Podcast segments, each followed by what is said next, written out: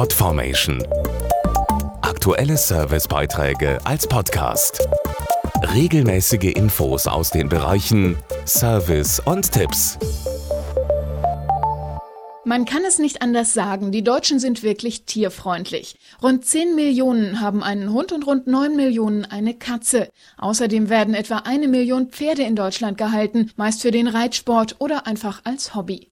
Die Besitzer der Tiere müssen sich um viele Dinge kümmern, etwa das Futter oder die Pflege. Und manchmal müssen sie auch erste Hilfe leisten, wenn beispielsweise der eigene Stubentiger der Nachbarskatze mal gezeigt hat, wer im Revier das Sagen hat. Es gibt viele Situationen, bei denen sich das geliebte Tier so seine Blessuren holen kann. Dazu die Bayer Tierärztin Dr. Birgit Pfost. Katzen raufen sich untereinander oder auch Hunde spielen intensiv miteinander und schon kann es zu kleinen Wunden und Abschürfungen kommen. Oder sie verletzen sich beim täglichen Gassigang oder auch beim Freigang.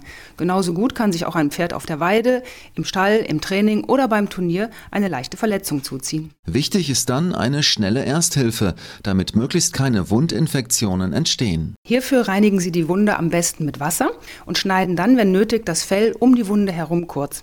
Dann sprühen Sie beispielsweise das Rement Wundspraygel auf die Wunde, das sich für Hunde, Katzen und Pferde gleichermaßen eignet. Es bildet eine gerüstähnliche Matrix, die die Zellregeneration erleichtert und so auch für einen beschleunigten Wundverschluss sorgt. Außerdem wird auf diese Weise die Narbenbildung minimiert. Sollte auch die Hornhaut am Tierauge etwas abbekommen haben, hilft ein spezielles Augenpflegegel, genauso wie beim trockenen Auge. Ja, häufig leiden vor allen Dingen die Hunde unter der sogenannten Augentrockenheit.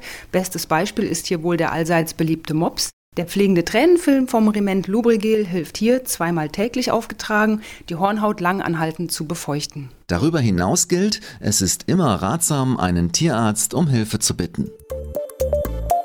Podformation.de Aktuelle Servicebeiträge als Podcast.